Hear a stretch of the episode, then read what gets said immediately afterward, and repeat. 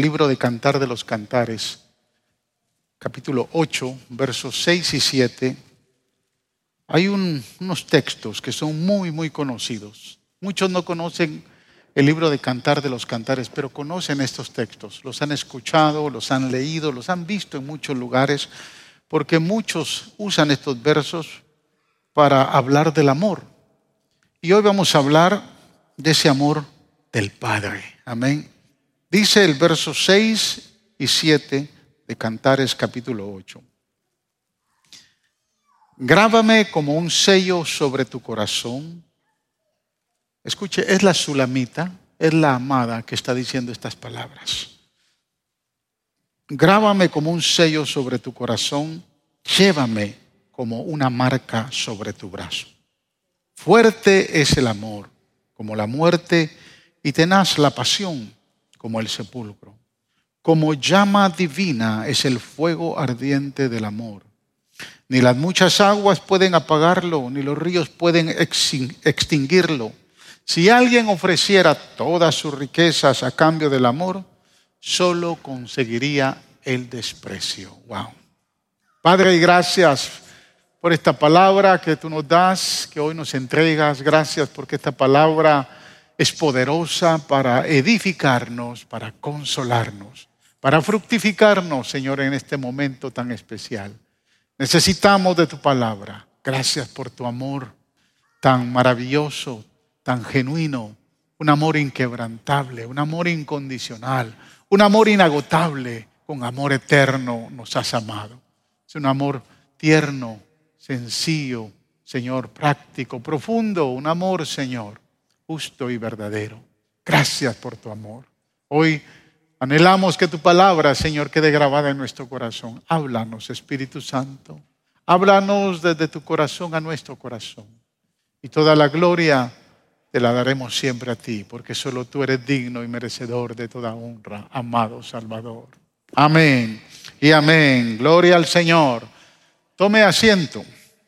Estos versos, hermanos, que hemos leído son los versos más hermosos de todo el libro de Cantar de los Cantares. Y resume el tema central, que es el tema del amor. Es un tema maravilloso. Pero fíjese, yo considero, hermanos, que eh, no todos tienen una imagen correcta y verdadera de lo que es el genuino amor creo que tal vez no todos tienen una interpretación genuina de lo que es el verdadero amor. Eh, me di a la tarea de preguntarle a algunos jóvenes, a algunos adultos, de qué piensan acerca del amor, qué entienden acerca del amor. Y los significados que me dieron fueron bastante vagos en cuanto a lo que la Biblia nos enseña a lo que la Biblia nos eh, eh, quiere dejar a entender acerca de lo que es el amor. Y por ahí las imágenes que se nos forman en la cabeza acerca del amor son diversas, porque de alguna manera a veces tenemos la imagen, por ejemplo, de un padre que nos ha tratado mal, que nos ha posiblemente abandonado, que nos ha humillado, que ha abusado de nosotros. Eh, tenemos un Padre que de momento nunca nos demostró lo que nosotros hubiéramos deseado como amor. Y esa imagen de momento como que no nos permite tener la verdadera imagen del Padre Celestial. Y cuando se nos habla del amor del Padre, de momento nos resistimos. Fíjese, tanta tal vez es la imagen incorrecta que tenemos del, amor de Dios, que definitivamente eh, no la sabemos ni siquiera expresar o entender en los momentos de dificultad, cuando estamos enfermos, cuando dan nos dan un diagnóstico que no nos agrada. Y le preguntamos a Dios, ¿por qué yo? Y Dios nos pregunta, ¿por qué no tú? Y desde ahí, amados, eh, muchas veces cuando no tenemos una conciencia clara, una interpretación correcta y genuina del amor del Padre, empezamos a dudar. Empezamos a dudar si realmente Él nos ama. por lo que estamos viviendo. Si realmente Él nos ama por las circunstancias que nos toca vivir. Si realmente Él nos ama por las cosas que nos están pasando a nosotros, a la familia. De cierto es que en medio de tanta circunstancia difícil, en medio de tanta adversidad, el amor de Dios permanece para siempre y especialmente para aquellos que creen, han creído genuinamente que hay un Padre celestial que nos ama. Por eso es que la Sulamita compara, hermanos, en estos versículos, nos trae cuatro imágenes del verdadero amor. Y cada una de esas imágenes va asociada a, una característica, a una cualidad especial en cada imagen. La Sulamita compara el amor de Dios, el amor del Padre, con la muerte, con el sepulcro, con el fuego y con la riqueza. Y es interesante porque las virtudes, las cualidades y las características que acompañan a cada una de estas imágenes eh, son bastante comprensibles y a veces difíciles también de entender, porque las cualidades son la fuerza, la pasión, la energía y el precio. Y es ahí donde cuando no entendemos o no tenemos una interpretación correcta nos podemos confundir.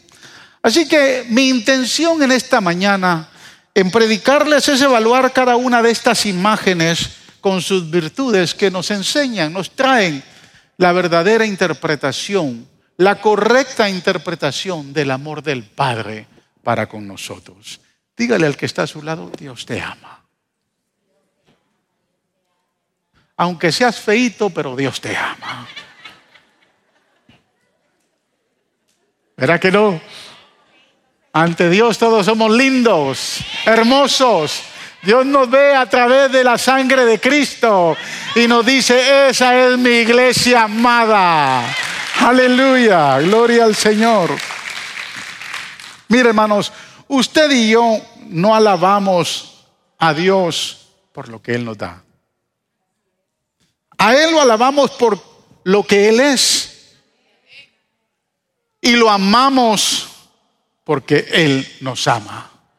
Dice Juan allá en una de sus cartas, porque en esto consiste el amor, no en que nosotros hayamos amado a Dios, sino porque Él nos amó a nosotros primero. Gloria a Dios. Yo estoy seguro que yo lo amo porque Él me amó a mí primero. Yo no necesité amarlo para Él decirme, yo te amo. Él me amó primero. Por lo tanto, cuando observamos estas imágenes, estas imágenes están relacionadas a la primera declaración que hace la Sulamita en este, en este verso número 6. Y es ahí donde podemos conectar las imágenes con esta declaración, porque quiero hablarles de esta declaración primero antes de entrar en las imágenes. Fíjense cómo empieza el verso 6. El verso 6 dice, grábame como un sello sobre tu corazón llévame como una marca sobre tu brazo. Este versículo, hermanos, eh, lo hemos puesto mucho en nuestras invitaciones de boda. Nosotros lo pusimos en nuestra invitación de boda y hace 36 años. Parece poco, pero parece una jornada hermosa. Amén. Muchos han usado este verso para mandarle un texto a la amada cuando se quieren reconciliar, cuando saben que se portaron mal y andan buscando un versículo bíblico para ver qué hacen, a ver si le, le abren la puerta cuando llega a casa. Y entonces encuentran este verso y le dicen a la amada, grábame como un sello sobre tu corazón, llévame como una marca sobre tu brazo. A veces no saben lo que están diciendo. Y es que en los tiempos de Salomón y la Sulamita, el sello, hermanos, era la identificación de una posesión que había que cuidarla. Era la identidad de propiedad. Amén. Era una identidad de pertenencia. Se guardaba junto al corazón, sujeto con un lazo que colgaba en el corazón, obviamente sugería lo más íntimo del ser, los pensamientos, las emociones y los sentimientos. Pero también se ponía sobre el brazo cuando se llevaba como un anillo y se cubría en el brazo y especialmente el brazo derecho, que es la manifestación de la bendición de Dios. Amén. Lo que la sulamita está diciendo, ¿verdad? Está diciendo, si me atas a tu corazón, siempre estaré en tus pensamientos. Y si me atas a tu brazo, siempre sé que tus acciones estarán a favor mío. Ese sello era el sello del amor.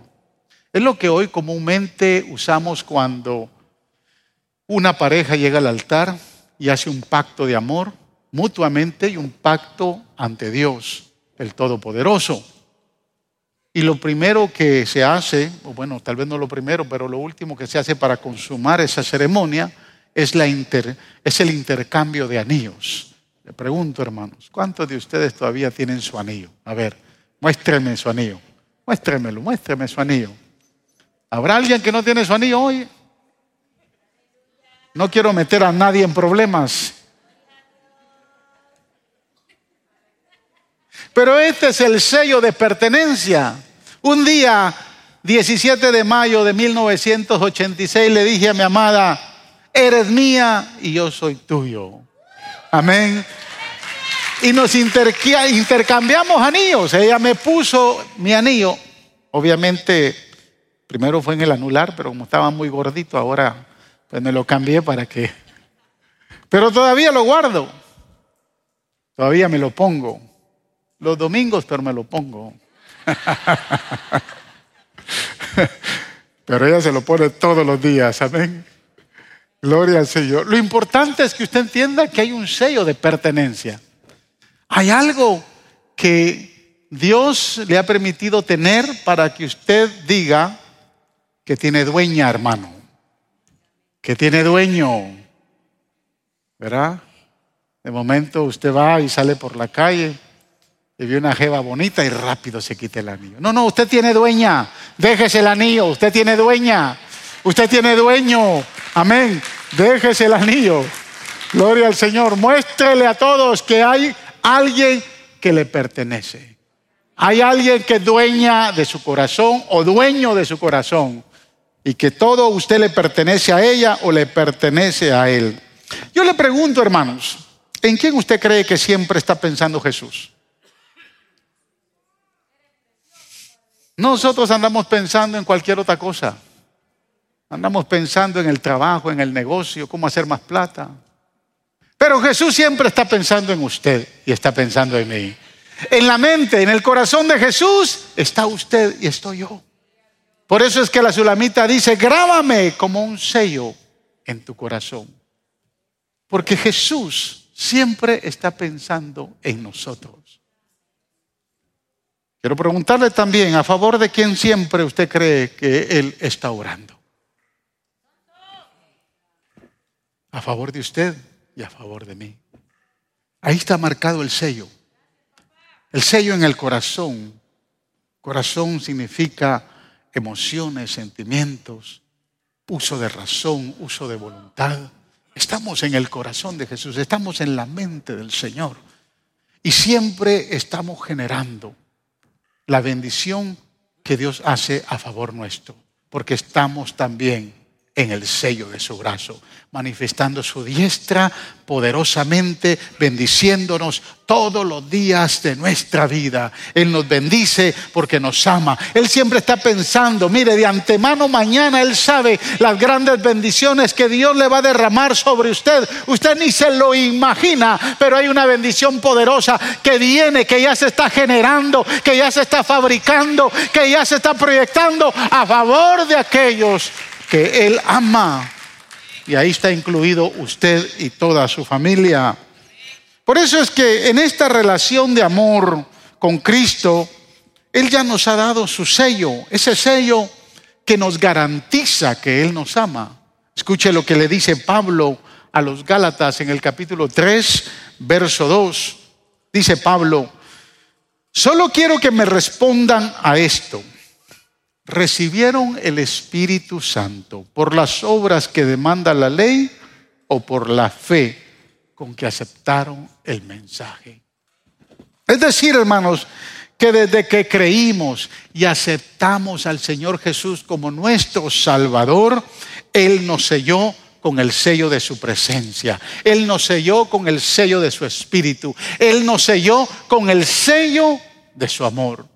Usted ni siquiera tal vez se dio cuenta, pero desde que usted creyó en Jesús, desde que usted le entregó su corazón, desde que usted dijo, yo te recibo como mi único y suficiente Salvador. Y se arrepintió de, sus, de sus, todos sus pecados y le dijo, perdóname Señor, a partir de hoy yo empiezo una relación contigo. ¿Sabe qué fue lo que él hizo? No solo lo salvó, no solo lo redimió, no solo lo rescató, no solo le dio vida eterna y lo perdonó, sino también puso sobre usted el sello de su espíritu. Él dijo, de a partir de hoy, eres mío, eres mía y voy a entregarte el sello sello que me pertenece. ¿Cuántos tienen ese sello?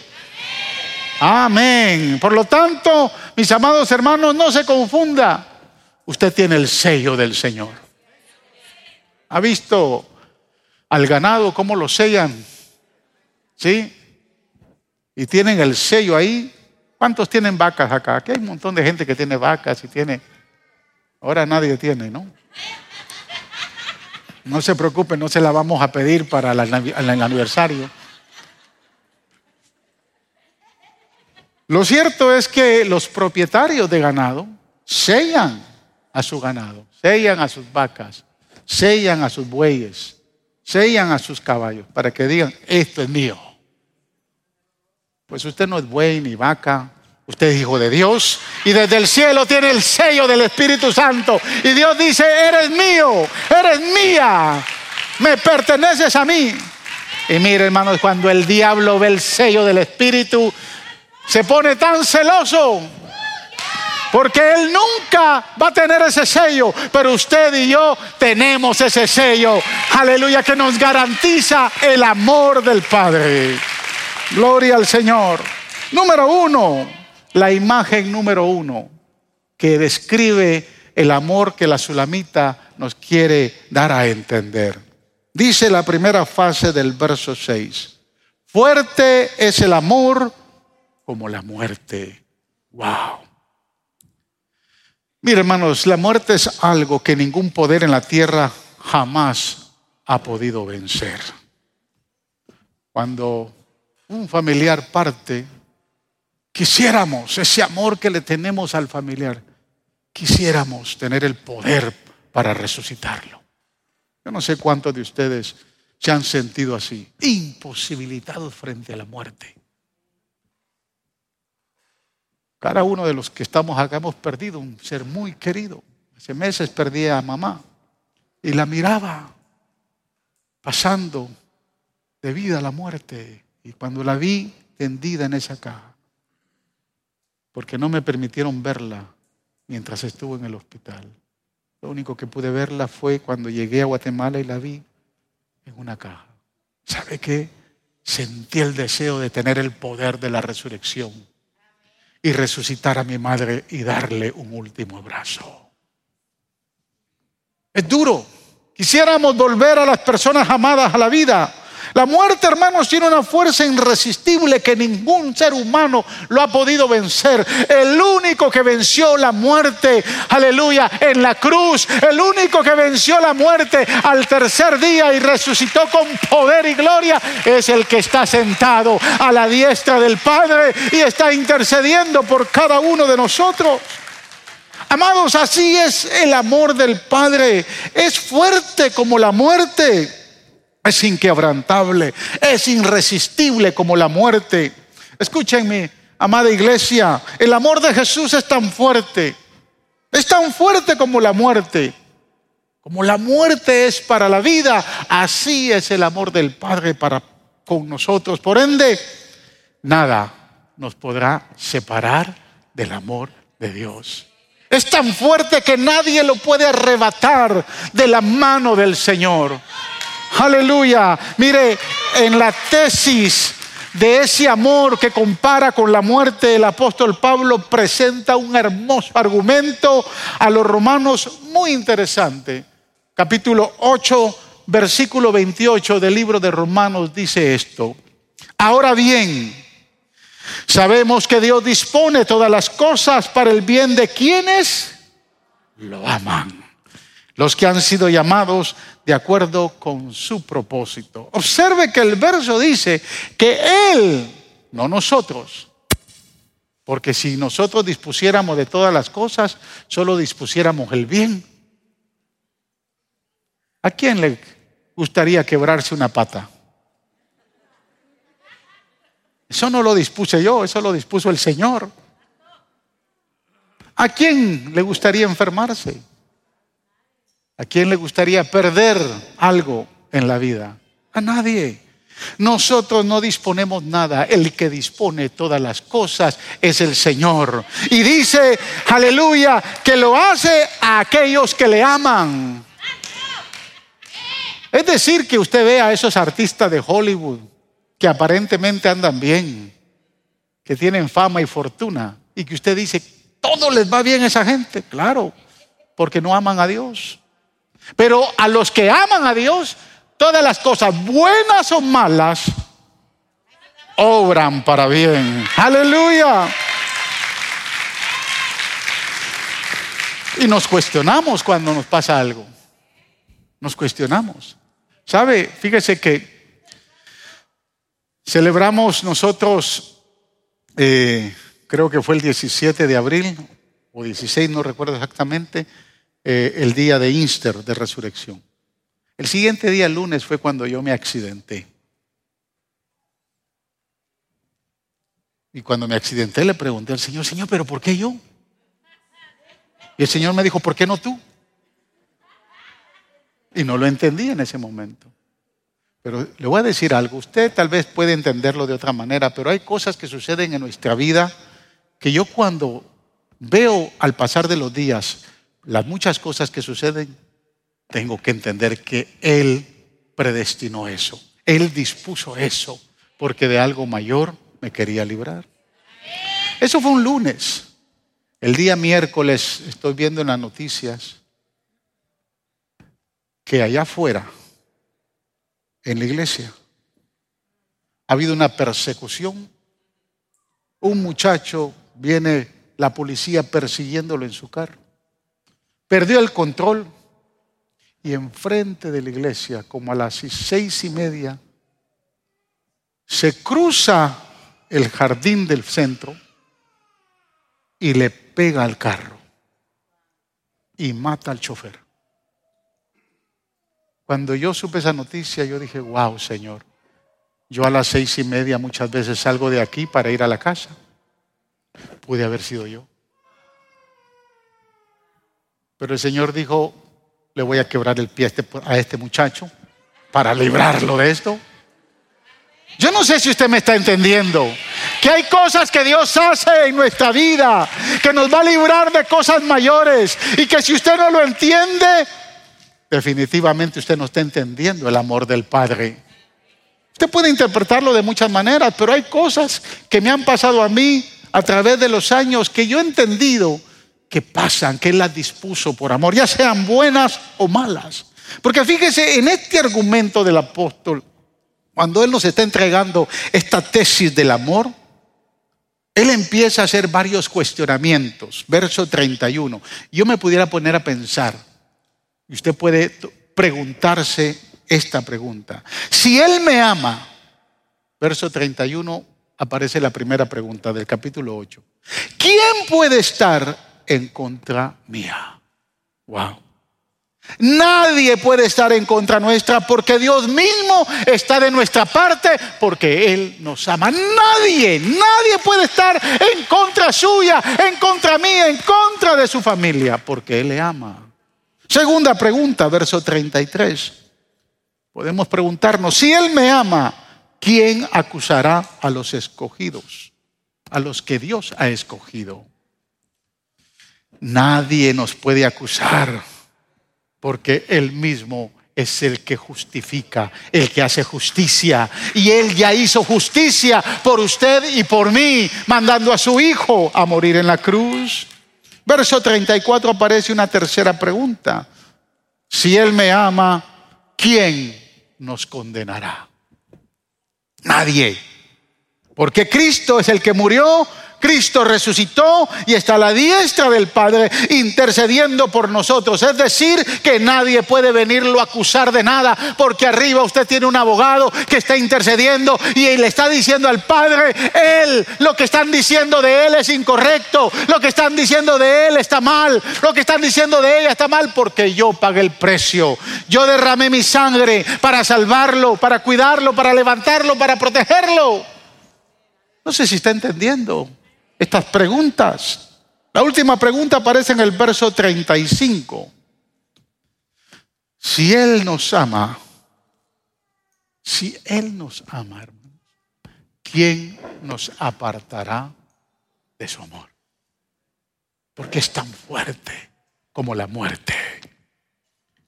Y el mismo verso responde, tribulación, angustia, persecución, hambre, indigencia, peligro o violencia? No, nada me puede separar de su amor. Pero me gusta, hermano, escúcheme.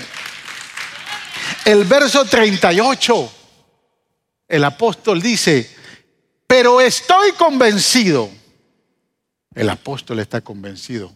Lo importante es que si usted está convencido, si usted está seguro, porque el apóstol dice, pues estoy convencido que ni la muerte, ni la vida, ni los ángeles, ni los demonios, ni lo presente, ni lo porvenir, ni los poderes, ni lo alto, ni lo profundo, ni cosa alguna en toda la creación podrá apartarnos del amor que Dios ha manifestado en Cristo Jesús, Señor nuestro. Nadie el amor es tan fuerte como la muerte que nadie nos puede separar de su amor. Aleluya. Número dos. Fíjese que esa imagen creo que usted no la tenía. El amor como la muerte. La segunda imagen que nos presenta la sulamita es el sepulcro. Mire qué imagen de amor. ¿Quién se iba a poner a imaginar que el amor es como el sepulcro? Dice el verso 6. Sigue diciendo. Y tenaz la pasión como el sepulcro. La segunda imagen es la tumba, el sepulcro. Y la virtud o la cualidad en cuestión al sepulcro es la pasión. ¿Cuántos algún día han estado apasionados? ¿Sí? O ya se le acabó la pasión o por, por la jeva o el muchacho que está a su lado. Ya se le acabó la pasión. ¿Ah? Todavía está apasionado como desde el primer día que la conoció. Está apasionado. Ahorita el hermano Billy le dijo a mi esposa, wow, pastora, usted luce hermosa hoy. Le tiró un piropo. Y yo le dije, hermano Billy, es que ella luce a la par mía.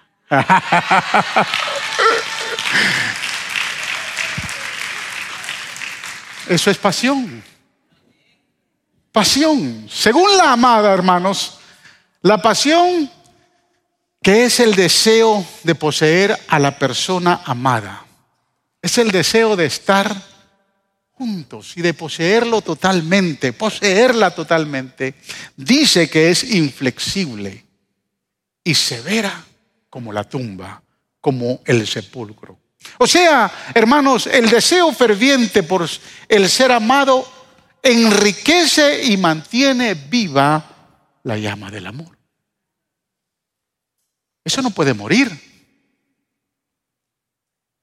Eso no puede terminar. La pasión debe de estar. ¿Cuántos todavía están apasionados, hermanos, por Jesús? Como el día que se convirtieron. ¿O a cuántos ya se le murió la pasión? ¿Para qué seguir sirviendo? ¿Para qué? ir a la iglesia? Y no lo digo por ustedes, porque ustedes algunos están lejos y no pueden estar acá. Pero hay algunos que están aquí cerquita y no quisieron venir. ¿Para qué ir ahí? Aquí estoy bonito, aquí estoy acostadito en mi cama con una tacita de chocolate. ¡Qué pasión! Imagínense si la pasión de Cristo por nosotros muriera, hermanos.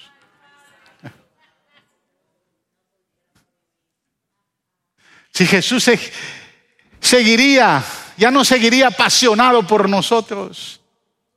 Mire, la palabra tenaz que se usa para distinguir esa virtud se traduce en hebreo como duro, como firme y como obstinado.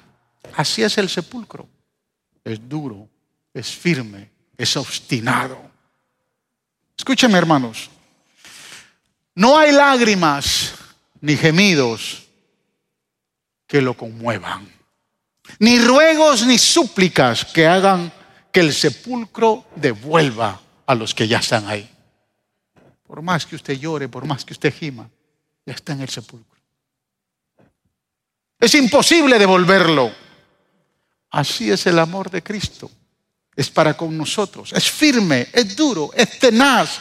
Mire hermanos, es obstinado el amor de Jesús que no le importó ir a la cruz del Calvario y morir por usted y morir por mí. Es tan obstinado. Estando ahí en el Getsemaní, él dijo, Padre, si es posible pasar esta copa, pero de momento pensó que todavía estaba apasionado y dijo, no, que se haga tu voluntad y no la mía. Y apasionadamente llegó a la cruz para entregar su vida por nosotros.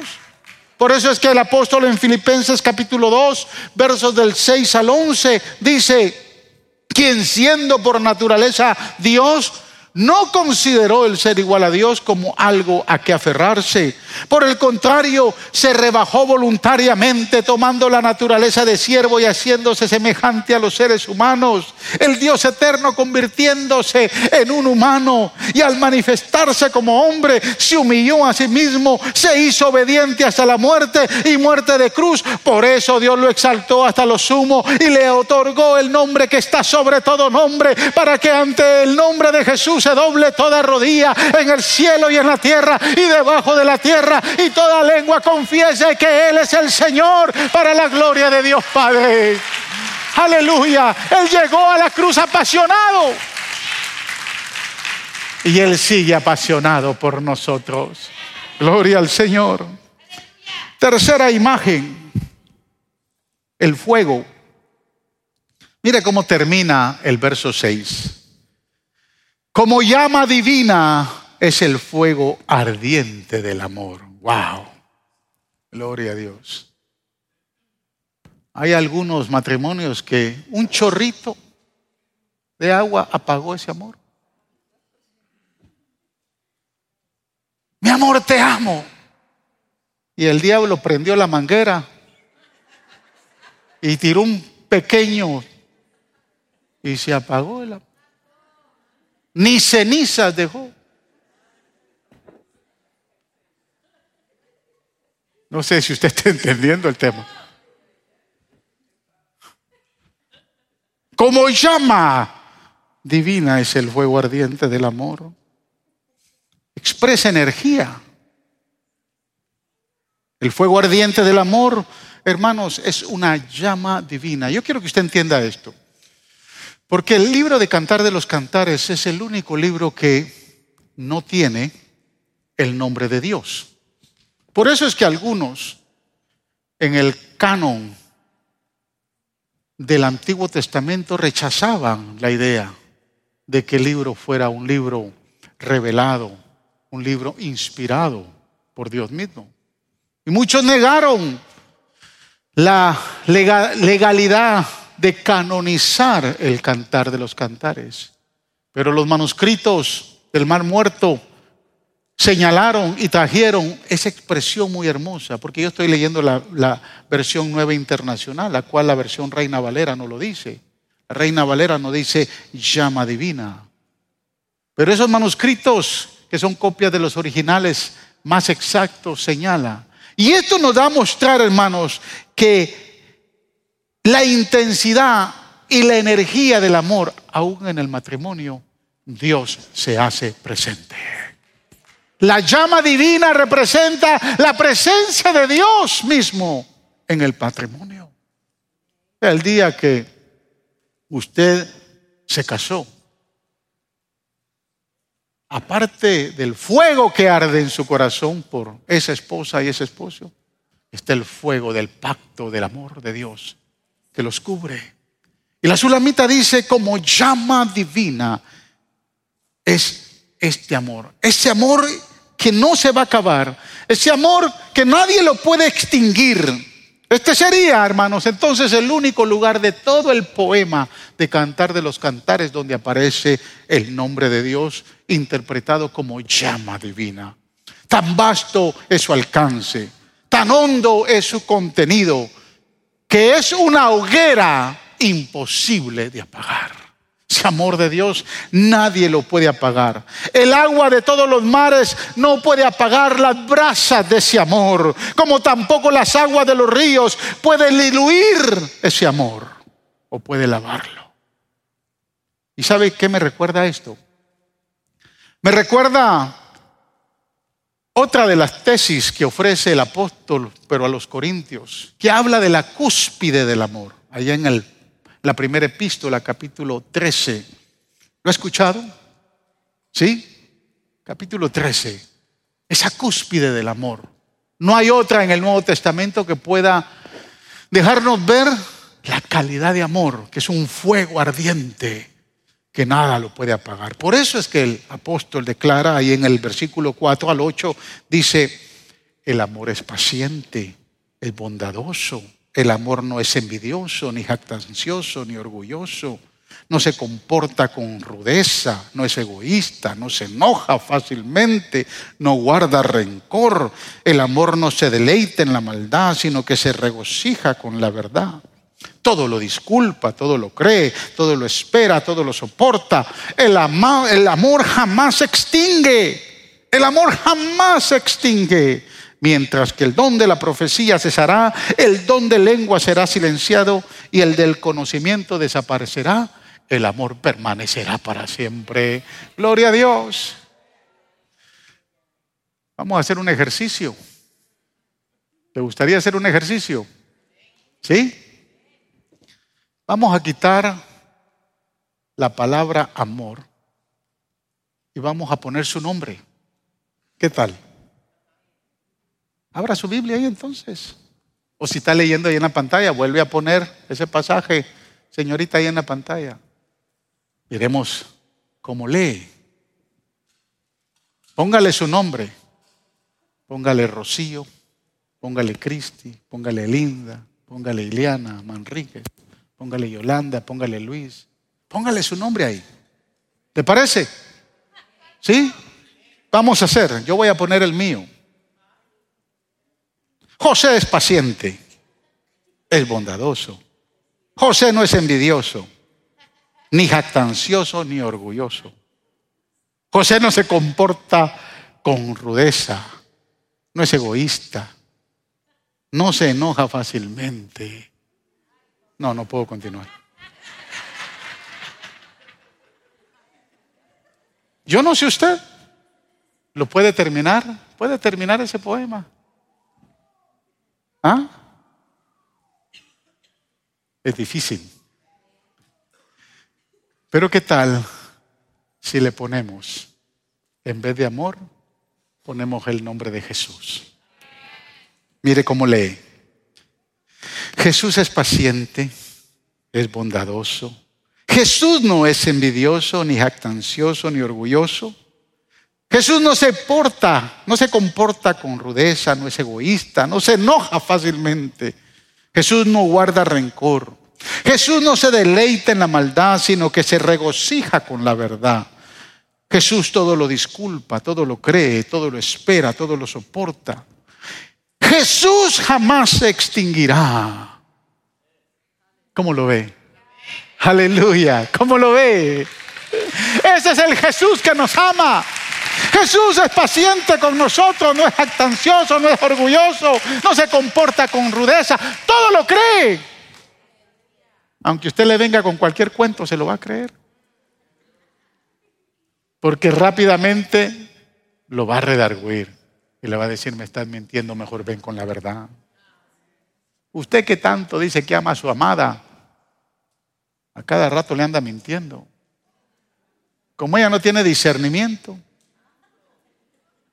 O usted, mi amada hermana, que a cada rato le anda mintiendo al marido. Y como el pobrecito no tiene discernimiento, todo se lo cree.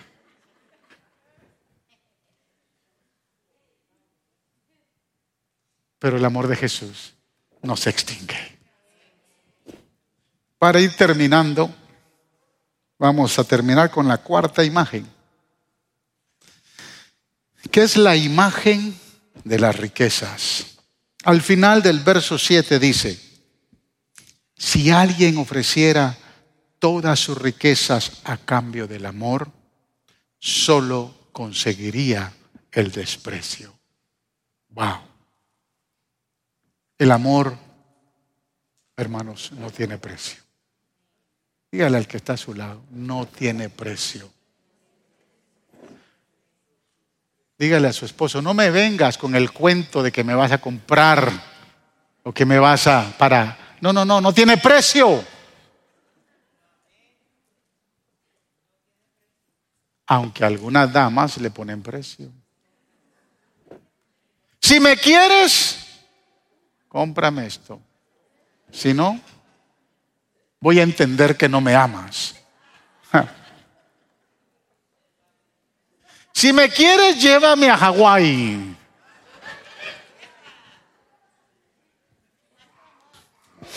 ¿Cuántas damas le pone el precio al amor?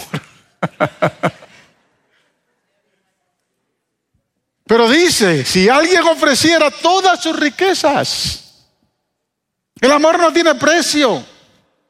Porque hermanos, si alguien ofreciera todas sus riquezas por un poco de amor, lo único, escúcheme, que recibiría serían las burlas de la gente. ¿Por qué la gente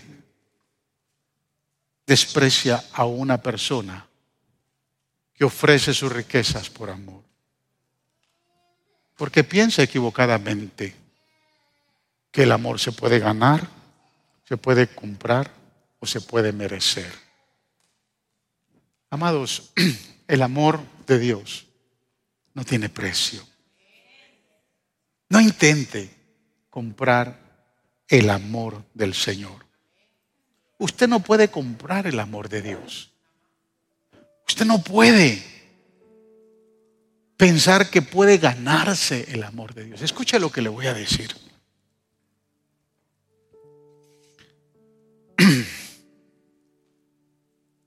Usted puede en esta semana que viene, dedicar siete horas de oración todos los días. Puede empezar a servirle a Dios como nunca antes.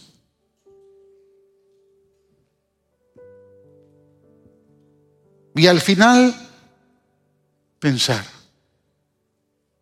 que lo está haciendo por amor. Ese tipo de amor es inútil porque se basa en su sacrificio, en sus obras, en lugar de su gracia. ¿Sí me entendió? Entonces, ¿por qué oramos y por qué le servimos al Señor? ¿Por qué lo amamos? Y queremos pasar tiempo con Él. Seguramente si usted pasa siete horas todos los días en oración, se producirán cambios en su vida habrá el brillo del Señor como nunca antes lo ha tenido. Definitivamente la gente dirá, wow, qué diferente. Pero si usted piensa que eso va a modificar el amor de Dios, se equivocó. Porque aunque usted no orara nada esta semana, no cambia el amor del Padre para sí. No lo cambia. No cambia.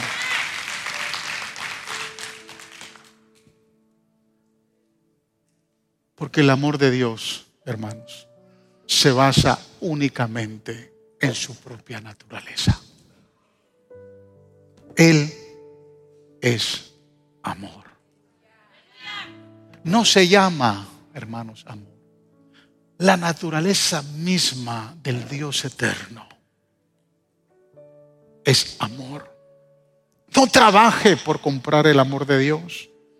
No intente merecerlo ni comprarlo. Disfrute de su amor. Disfrute de ese amor tan maravilloso que Dios nos da. Romanos capítulo 8, verso 32 dice, escuche, este pasaje es tan lindo, es tan hermoso. Hablando del Padre. Ahorita la pastora Cristi hablaba cuando Dios le pide a Abraham sacrificar a su hijo Isaac. Abraham fue confrontado en tres áreas fuertes, indescriptibles del ser humano. Porque Abraham, cuando Dios lo llama, él le dice, heme aquí, Señor. Dios le dice, toma a tu único hijo al que amas. Fue una prueba al corazón, porque esas tres áreas son áreas muy fuertes. Cuando la Biblia habla de corazón, habla de sentimientos y emociones, habla de uso de razón o pensamientos y habla de nuestra voluntad. Abraham fue crucificado ahí cuando Dios le pide a Isaac, al único que amas, sacrifícamelo. Sacrificó sus emociones. Crucificó su manera de pensar porque 17 años atrás él le había dicho, sal de tu tienda, mira las estrellas del cielo, cuéntalas si las puedes contar. Así va a ser tu descendencia.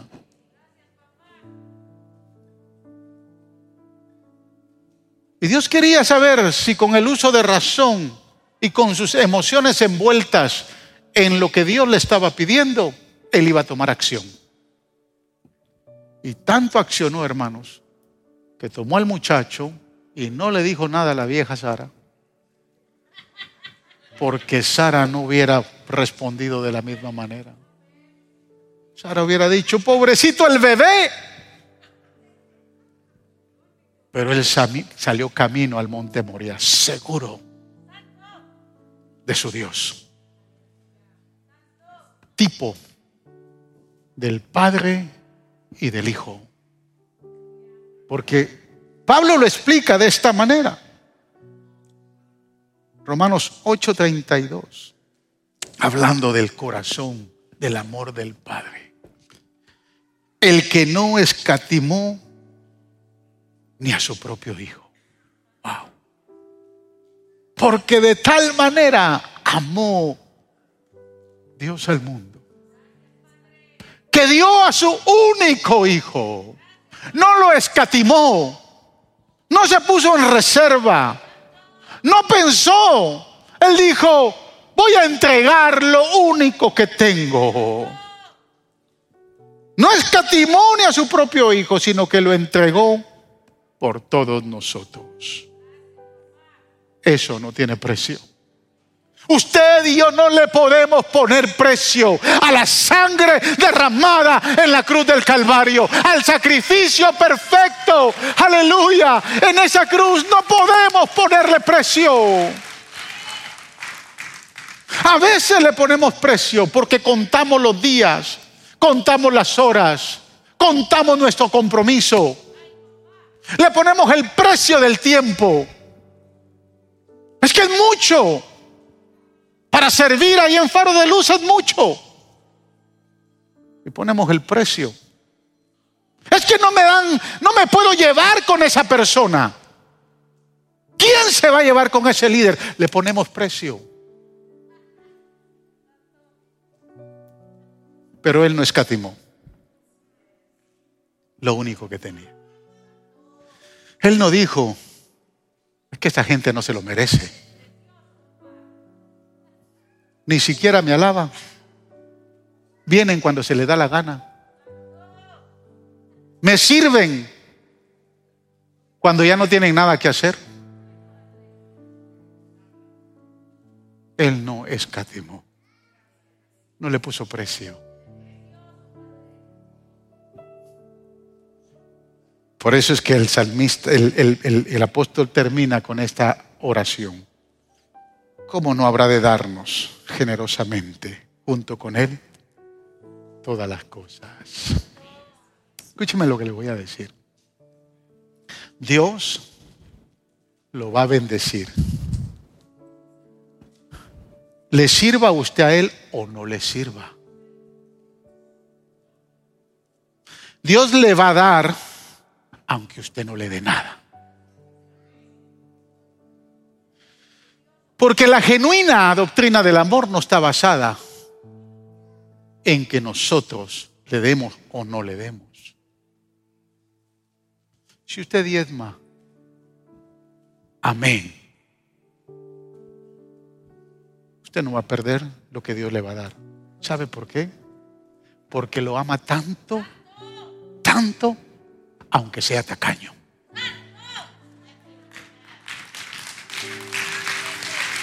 Dios lo ama tanto, aunque ande midiendo el tiempo de la prédica.